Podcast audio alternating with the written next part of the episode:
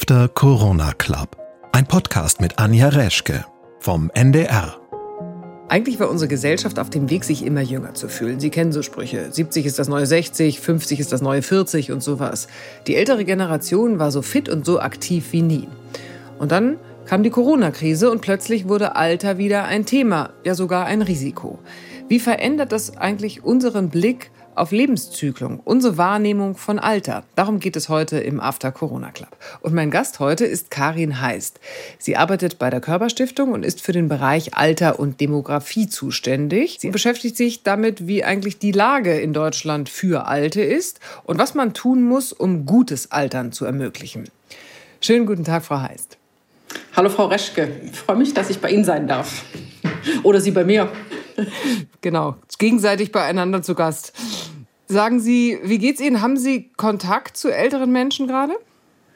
Ähm, ich bin tatsächlich persönlich im Homeoffice. Meine Eltern leben aus 700 Kilometer weg, aber wir sind sehr regelmäßig im Kontakt mit allem, was die Technik hergibt. Äh, schon ein, ein Ergebnis von Corona, dass mein Vater jetzt unbedingt ähm, äh, Bildtelefon einführen wollte, musste und wir sind im regelmäßigen Kontakt, ja. So gesamtgesellschaftlich wurde Alter eigentlich ja eher in den letzten Jahren negiert. Das war wichtig, dass man möglichst agil und jung bleibt und Alter gar nicht als etwas Wertvolles gesehen wird. So einem Jugendwahn haben wir tatsächlich über Jahre gefrönt, was eigentlich ein Paradoxon ist, weil wir ja im Grunde in einer wirklich auf allen Ebenen alternden Gesellschaft leben. Wir gewinnen individuell stetig an Lebensjahren dazu und wir haben auch einen größeren Anteil, also ein, das wird in den nächsten Jahren auch noch zunehmen, ein größerer Anteil älterer an der Gesellschaft. Eigentlich müssten wir die Zeit des langen Lebens preisen. Und ich finde, es gibt da auch Menschen, die uns das ganz gut vormachen, aber ähm, Sie haben schon recht was wir weit über Werbung hinaus wahrnehmen, ist schon, ähm, ich bin jung und das darf auch nicht mehr der Seniorenteller sein oder das Wort Alter ist schon verkehrt, es müssen die Silver Ager oder Best Ager daherkommen und ähm, ja, ich fand, äh, am schönsten hat das Jan Böhmermann mal ironisch gesagt, die, die Alten nehmen uns jung jetzt auch noch die Trendsportarten weg. also das sozusagen zum Thema Jugendwahn könnte man kaum besser auf den Punkt bringen. Obwohl sich natürlich auch überhaupt Alter ja in den letzten Jahrzehnten sehr verschoben hat. Also wenn man mal überlegt, wie in der Generation meiner Eltern noch 70-Jährige angesehen wurden, ist es ja heute anders. Also es das heißt ja dann immer so flott, weiß ich nicht, 70 ist das neue 60 oder 50 ist das neue 40. Ähm, das war ja auch so die Devise der letzten Zeit. Und die Älteren sind eigentlich irre aktiv, sie reisen viel, sie konsumieren auch viel. Aber irgendwie in der Corona-Krise hat sich das jetzt so ein bisschen umgekehrt und plötzlich war es eben so, wer 60 plus war, galt jetzt plötzlich als Risikogruppe. Meinen Sie, das verändert unsere Wahrnehmung vom Alter? Unser Blick auf Alter wird, glaube ich, in dieser permanenten Wiederholung dieses schrecklichen Begriffs von der von der Risikogruppe der Älteren ähm, sehr verschlechtert. Also ich glaube, wir haben sowieso ein ähm, haben wir ja gerade thematisiert, ein etwas einseitiges Altersbild über lange Zeit schon tradiert. Wir haben Alter immer schon verbunden mit hinfällig und krank und da baut man ab. Und wenn jetzt sozusagen noch diese Stigmatisierung, Risikogruppe dazukommt, dann glaube ich, ist die Gefahr sehr groß, dass wir ähm, tatsächlich das Altersbild einseitig negativ verstärken. Und dann ist natürlich der Weg auch nicht sehr weit, dazu zu sagen, diese Risikogruppe muss nicht nur besonders geschützt werden, sondern womöglich ähm, nimmt die uns anderen auch was weg. Womöglich äh, müssten die geschützt werden und äh, ihr Schutz nimmt uns die Lockerung und die äh, Bewegungsfreiheit. Also der Weg zur Diskriminierung wird damit schnell geebnet. Das ist ein Thema, das uns sehr beschäftigt äh, in diesen Tagen und wo ich große Sorgen habe. Also das heißt eigentlich dieses permanente Separieren in alt und jung, also jung ist eigentlich äh, ohne Risiko und alt ist aber gleich mit Risiko, ist eigentlich etwas, was Sie gesellschaftlich als riskant sozusagen einschätzen? Es gibt Zahlen, die machen es absolut berechtigt, dass wir auf ältere Menschen besonders Acht geben. Aber, und das ist mir ganz wichtig zu sagen, Corona ist eben keine Alterserkrankung. Es ist eine Erkrankung, die offensichtlich, soweit wir das wissen, vor allem Menschen mit Vorerkrankungen trifft. Viele davon sind bei Älteren weit verbreitet. Herz-Kreislauf-Erkrankung, Krebs, vieles andere, Bluthochdruck. Ähm, am Ende ist es ja, Alter hat auch natürlich einen, einen sehr fragilen Anteil, aber wenn wir jetzt reden von Risikogruppen ähm, ab einem Alter ab 50, dann ähm, ist es natürlich purer Nonsens. Jeder von uns kann Überträger der Krankheit sein, jeder kann infiziert werden. Ähm, da sollten wir wirklich sehr vorsichtig sein.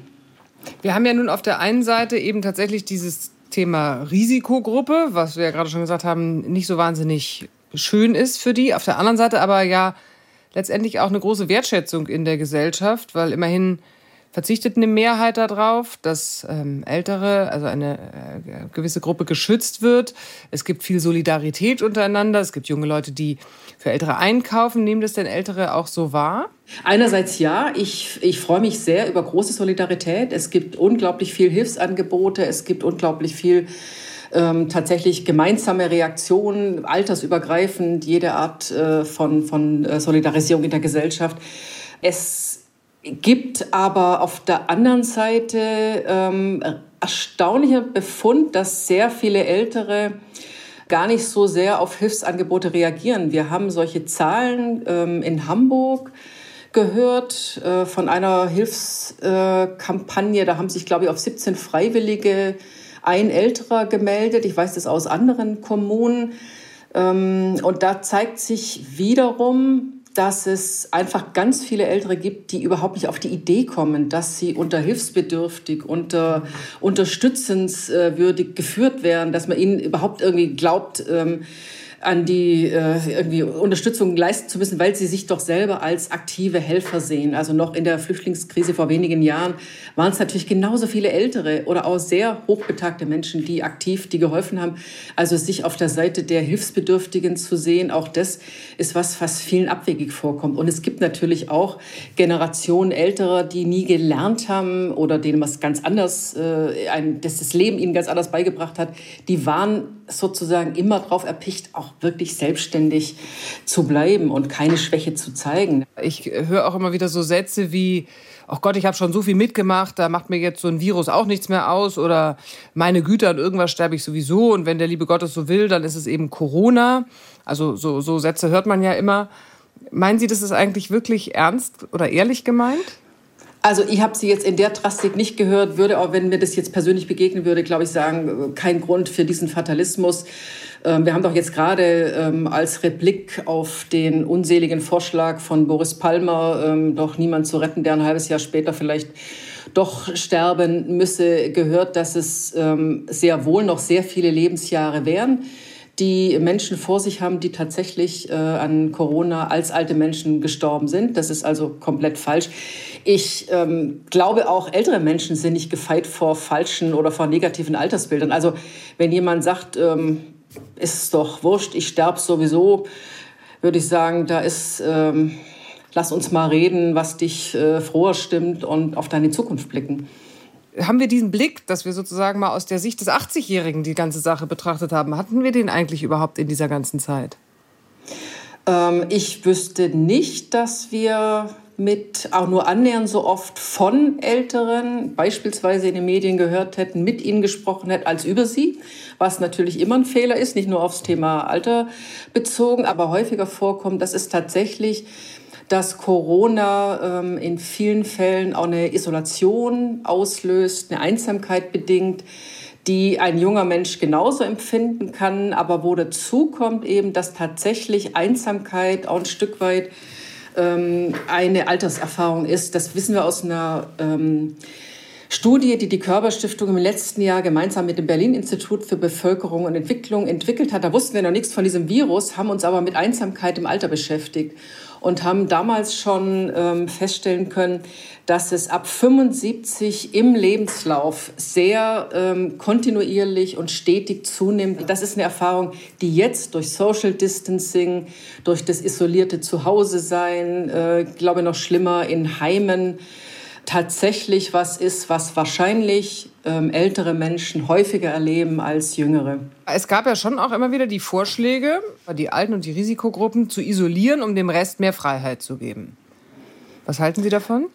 Das halte ich für eine absolut äh, diskriminierende Maßnahme. Also erstens, wer würde bestimmen, äh, wann sind wir alt? Die WHO sagt, die Weltgesundheitsorganisation mit 65 bist du alt. Also wir isolieren alle mit 65, äh, dann machen wir weiter ohne Kanzlerin, viele andere. Äh, dann ist die Wirtschaft auch um einige ihrer klügsten Köpfe beraubt. Was ist also sozusagen das Datum des einem kalendarischen Alter lässt sich im Grunde ganz wenig festmachen. Was uns tatsächlich äh, interessieren muss, ist ein biologisches Alter, also mein Altersdatum plus mein Lebensstil, meine psychische, physische Verfasstheit. Ähm, aber es geht gegen Grundgesetz, gegen unsere, das Verständnis unserer solidarischen, ähm, demokratischen Gesellschaft zu sagen, die einen müssen, äh, ja, das Wort, äh, das drückt es ja dann schon aus, selektiert werden, damit es den anderen besser geht. Jeder kann dieses Virus weitertragen, jeder kann dieses Virus bekommen. Was wir als Schutzmaßnahme einigen angedeihen lassen, nützt allen. Also halte ich für eine diskriminierende Maßnahme, unsinnig und ähm, möchte ich nicht. Mit welchen Fragestellungen geht denn jetzt die Stiftung aus dieser Krise? Also wir werden zum Beispiel, eines unserer Aktivitäten ist, dass wir Kommunen ein Stück weit begleiten auf ihrem Weg zu einer altersfreundlichen Stadt. Und wir haben jetzt ein Stadtlabor online gestartet, setzen uns auseinander mit denen, mit den Bürgermeistern, mit den Sozialamtschefs, Demografiebeauftragten, denen, die zuständig sind fürs Thema Alter und wollen gemeinsam im Moment ähm, den Schwerpunkt legen auf, was tut sich bei euch, was sind die Herausforderungen, aber vor allem, wie löst ihr sie? Meine Eltern, die weit weg wohnen, machen jetzt also beispielsweise auch Videokonferenzen oder hören Podcasts. Das könnte ja auch diese Krise der Anreiz sein, für ältere Menschen, sich jetzt mit neuen Technologien mehr auseinanderzusetzen oder auch mit Streamingdiensten oder mit Mediatheken. Haben Sie den, den Eindruck, dass das geschieht?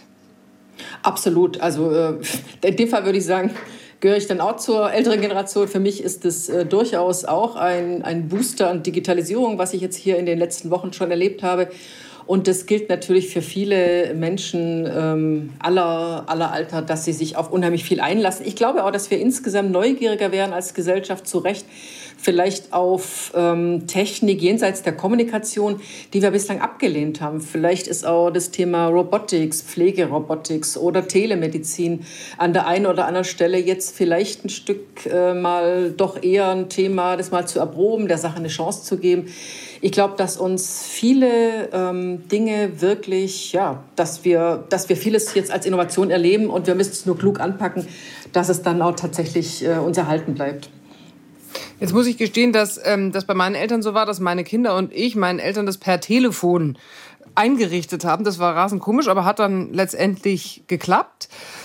Wie könnte man aber denn denen helfen, die jetzt digital abgehängt sind, die jetzt nicht vielleicht äh, Kinder haben, die ihnen das einrichten? Eigentlich ist es ja auch ein Teil, eine Teilhabemöglichkeit an der Gesellschaft. Absolut. Und auch da gibt es natürlich wieder äh, Organisationen, ähm, beispielsweise auch bei uns im Haus im Park gibt es äh, eine digitale Woche äh, für Ältere.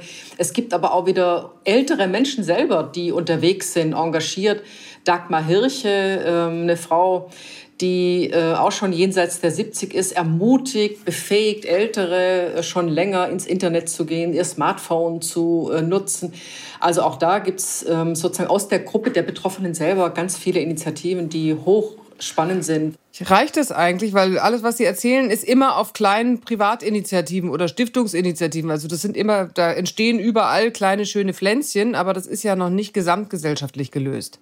Sie haben absolut recht, das müsste man natürlich auch ähm, viel systematischer äh, integrieren. Beispielsweise habe ich auch jetzt erst in der Krise erfahren, dass es überhaupt nicht obligatorisch ist, dass ein Pflegeheim, ein Altenheim mit WLAN ausgestattet sein muss. Natürlich sind solche Dinge äh, im Großen zu ändern und flächendeckend, absolut richtig. Was wünschen Sie sich denn jetzt, wenn man nochmal an die Krise und an die Zeit danach im Sinne unseres After-Corona-Clubs denkt? Ähm was die Wahrnehmung von Alter oder von älteren Menschen angeht? Wir müssen zusammenstehen, das gilt für alle äh, Generationen. Und ich habe wirklich die Hoffnung auch, dass sich die Solidarität, die wir da sehen, auch weiterhält. Und dass wir aber dann auch darunter halt verstehen, ältere Menschen sind auch womöglich bei denen, die Hilfe geben und Hilfe leisten und ähm, nicht nur bei denen, die wir schützen müssen oder gar als Risikogruppe brandmarken. Und was empfehlen Sie älteren Menschen in der Krise? dass sie sich besinnen auf ähm, ihre Potenziale, ihre Stärken, dass sie sich nicht klein machen lassen äh, als ähm, womöglich Schuldige daran, dass äh, irgendeine eine, eine jüngere Generation es nun schwerer hat. Und ich würde Ihnen auf jeden Fall raten, sucht die Begegnung, sucht sie halt mit anderen Mitteln, wenn es im Moment noch nicht ähm, geht, ganz konkret. Alles, was sonst zum guten Altern dazugehört, sinnstiftendes Tun, äh, natürlich auch Fitness, Ernährung, äh, Sport, alles das ist jetzt alles auch machbar und ja, bleibt am Ende aber einfach ähm, in dem Bewusstsein, dass jeder im richtigen Alter ist. Und äh, nicht alt zu werden, ist kein Privileg, ganz im Gegenteil. Das ist doch ein schönes Schlusswort. Frau Heiß, ich danke Ihnen ganz herzlich für dieses Gespräch. Ja, ich danke Ihnen auch, Frau Reschke. Das war unsere heutige Ausgabe vom After Corona Club. Ich bin Anja Reschke und ich hoffe, Sie haben neue spannende Impulse bekommen. Und Sie sind natürlich herzlich eingeladen, mitzudiskutieren unter ndr.de-after Corona Club. Diesen Podcast finden Sie in der ARD Audiothek und das Video dazu in der ARD Mediathek.